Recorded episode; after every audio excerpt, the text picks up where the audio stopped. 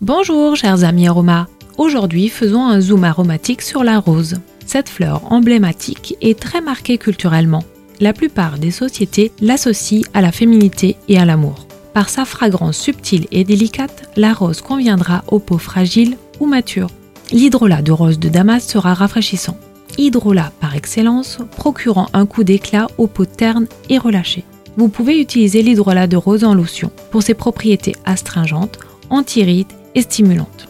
L'huile essentielle de rose de Damas, plus riche en molécules aromatiques, est un tonique cutané en cosmétique.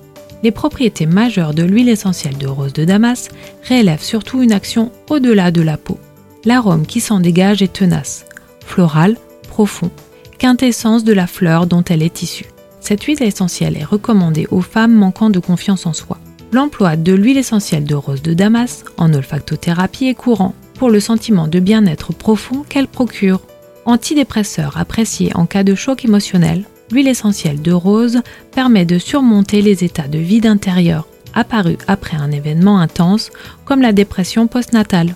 D'autres actifs aromatiques s'avèrent très utiles au quotidien. Je ne manquerai pas de vous les présenter rapidement. Je suis très heureuse de partager avec vous les bienfaits de ces merveilleux alliés et à très bientôt pour de nouveaux instants aromas avec Arcilia.